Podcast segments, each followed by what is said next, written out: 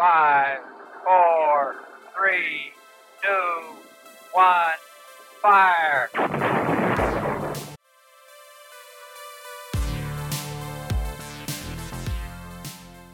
Hey, ¿qué onda? Bienvenidos a un nuevo episodio de Mission Control. Yo soy Isa, hoy me encuentro muy entusiasmada de estar con ustedes porque el tema hoy me resulta muy interesante y aparte tenemos una invitada especial que es algo que me emociona mucho.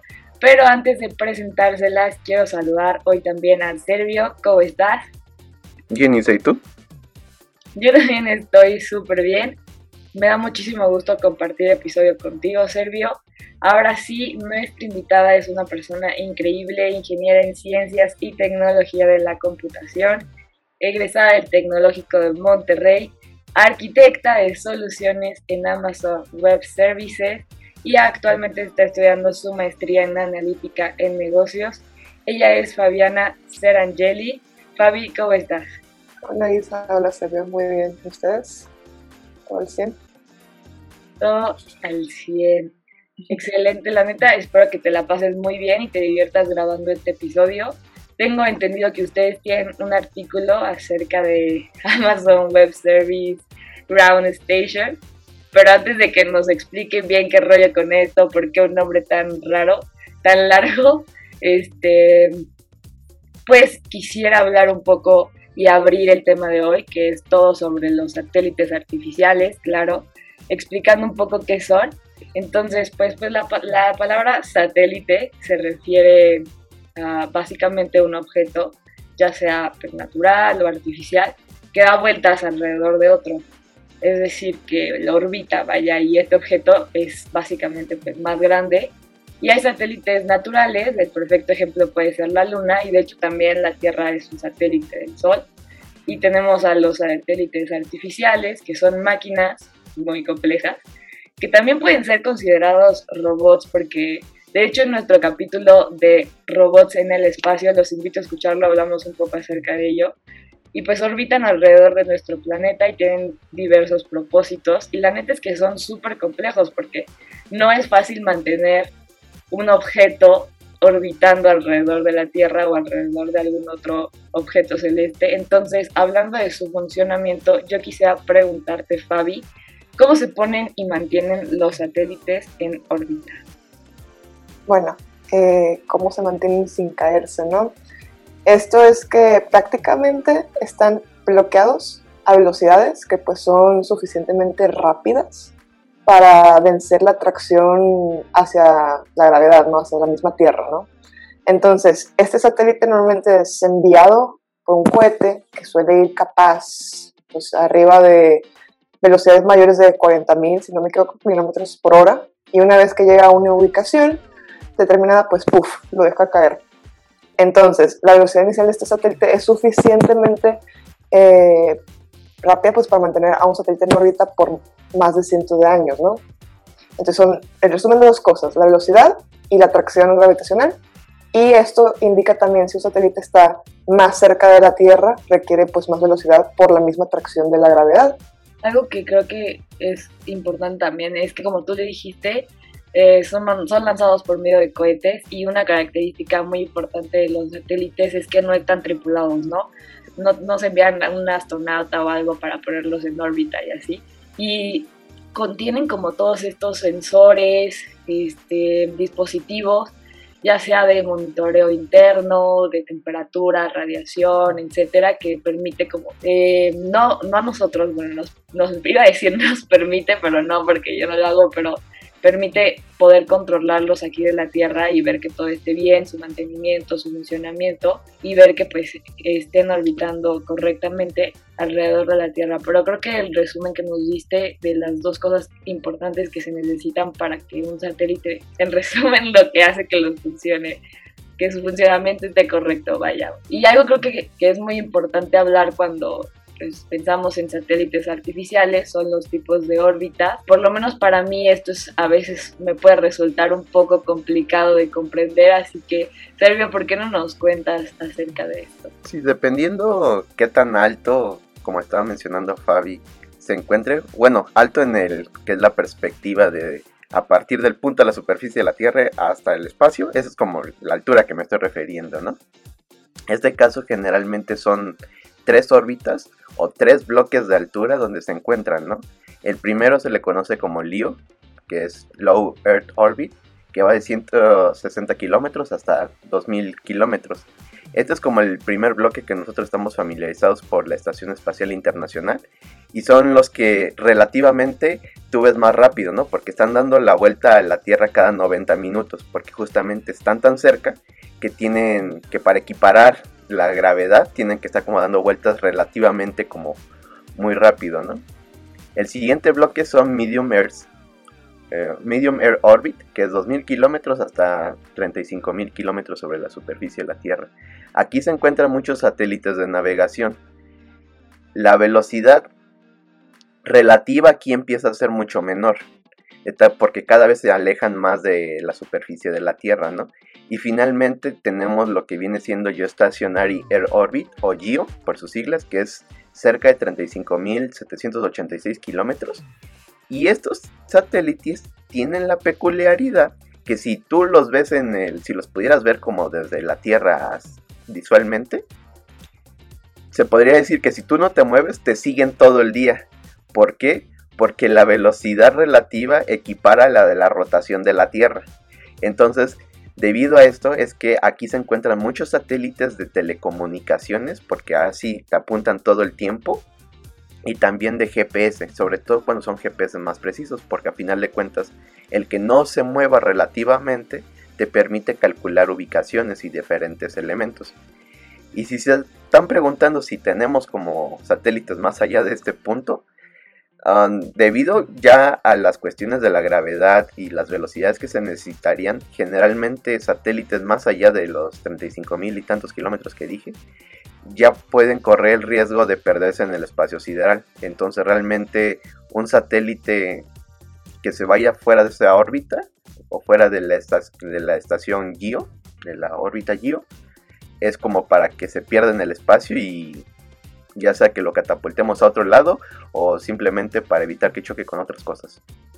Justamente después de escuchar como el significado la descripción del tipo de satélites que están en la órbita GEO, entiendes por qué son geoestacionarios, ¿no? Bueno, el nombre se me hace muy lógico y también algo que quería como resaltar un poco acerca de los de la órbita baja es que en realidad sí, para que pues no se caigan porque pues, están a una distancia pues relativamente cortita comparada con los demás los demás este, satélites en otras órbitas de la Tierra, giran alrededor de 30.000 más o menos eh, kilómetros por hora, entonces está muy guau esa velocidad, que es como tú lo mencionabas, ser aproximadamente una vuelta en 90 minutos.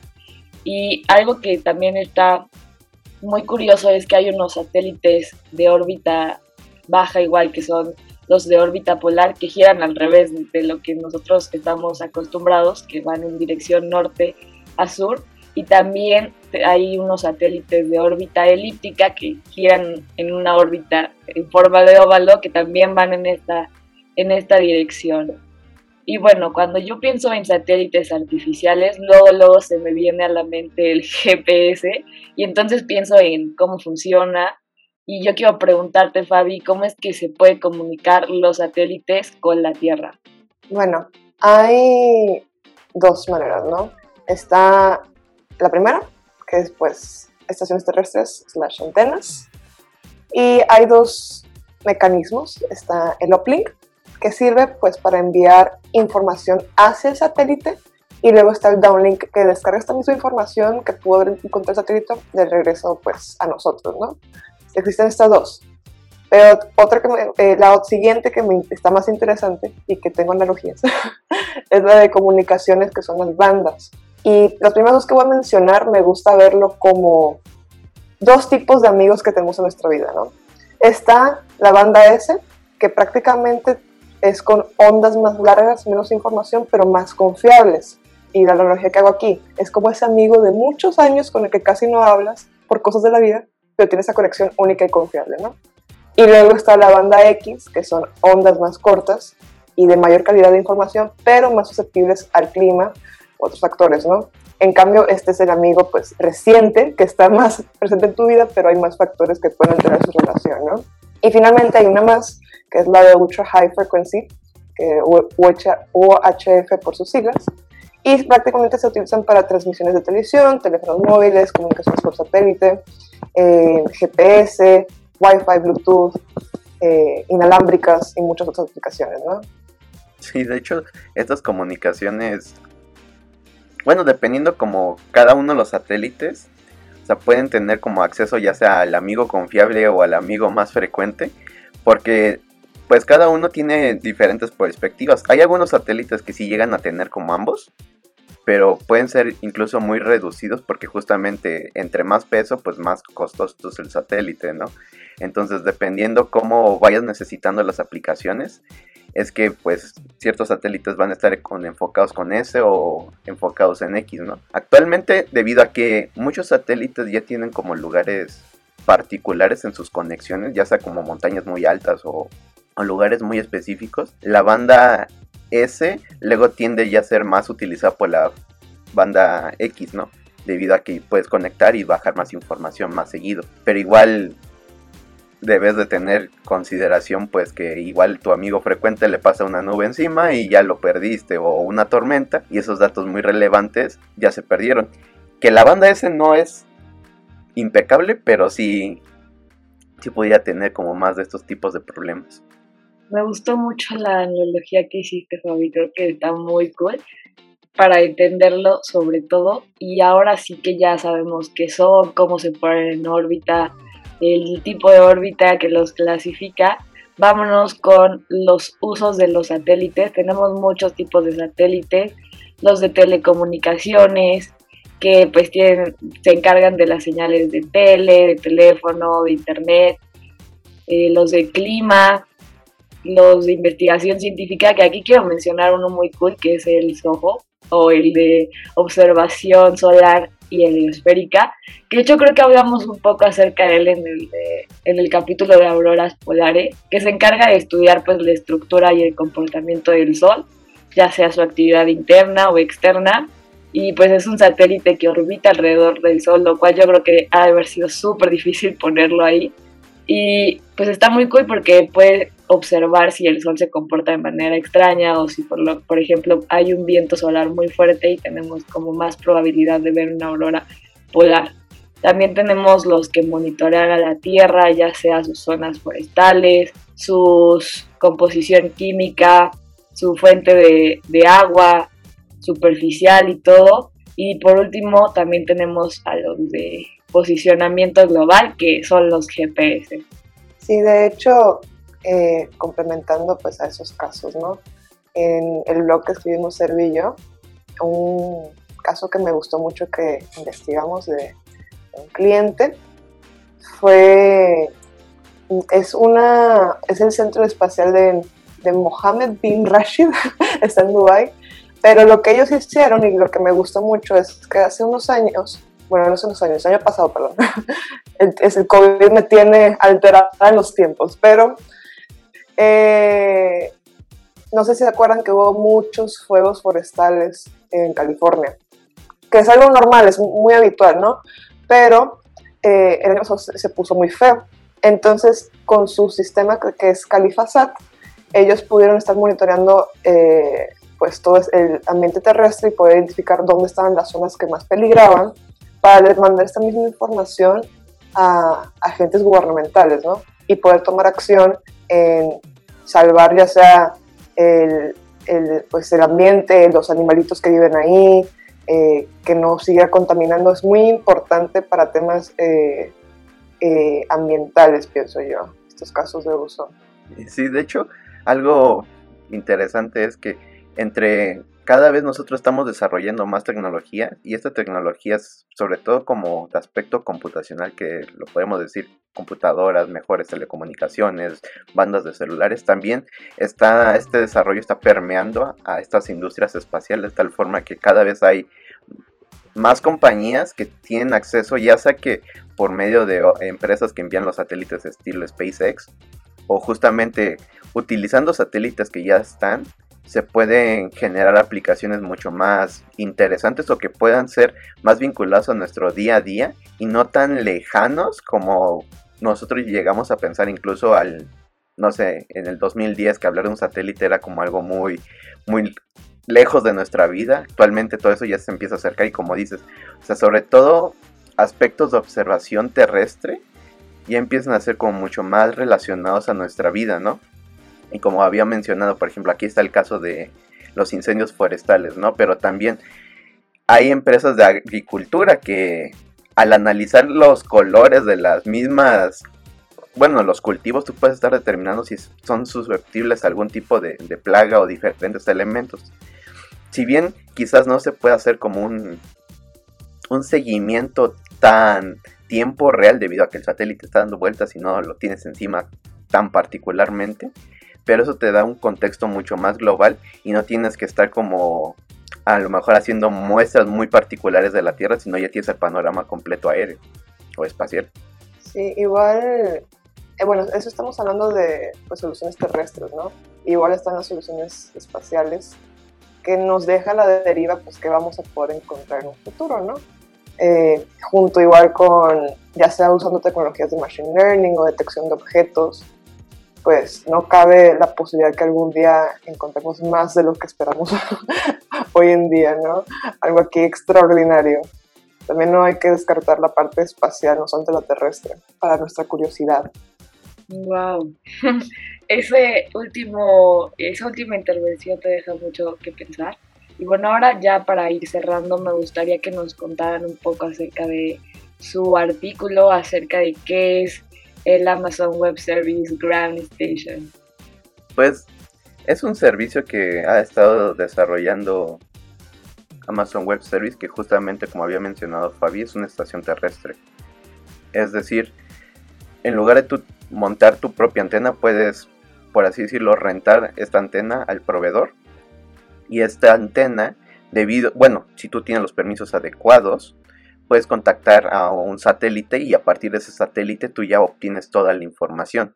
Entonces ese es como un servicio de justamente lo de la democratización del espacio, donde el acercar estas estaciones sin tú tener que montar toda la infraestructura te permite que puedas conectar estos satélites, descargar la información y ya con toda esta información que a lo mejor se encuentra en un estado crudo, ya le puedes aplicar los diferentes procesos que estaba mencionando Fabio, a lo mejor algo de machine learning, inteligencia artificial o incluso algo tan directo como análisis de imagen, que tú descargues la imagen y te pongas a ver, bueno, tal vez un poco tedioso, pero puedas ver la imagen punto por punto. Entonces, eso te permite tener un acercamiento mucho más puntual con tecnologías espaciales. Obviamente teniendo los permisos adecuados, no es que puedas contactar cualquier satélite, sino al satélite que tú necesites y tengas el permiso para realizar todas estas acciones, ¿no? Entonces, en eso consiste el servicio donde nosotros hablamos en el blog, a grandes rasgos. Sí, a mí lo que más me, me impacta que haya este tipo de soluciones en, en, la consola de AWS es que, como dices, se lo puedes conectar otros servicios y hacer, vaya, provecho de otras aplicaciones, ¿no? Con esta misma información y generar una solución bastante completa en un, mismo, en un solo lugar, ¿no? Eh, siento que tiene mucho espacio para crecer estas soluciones de, espaciales y siento que veremos hacer en el futuro.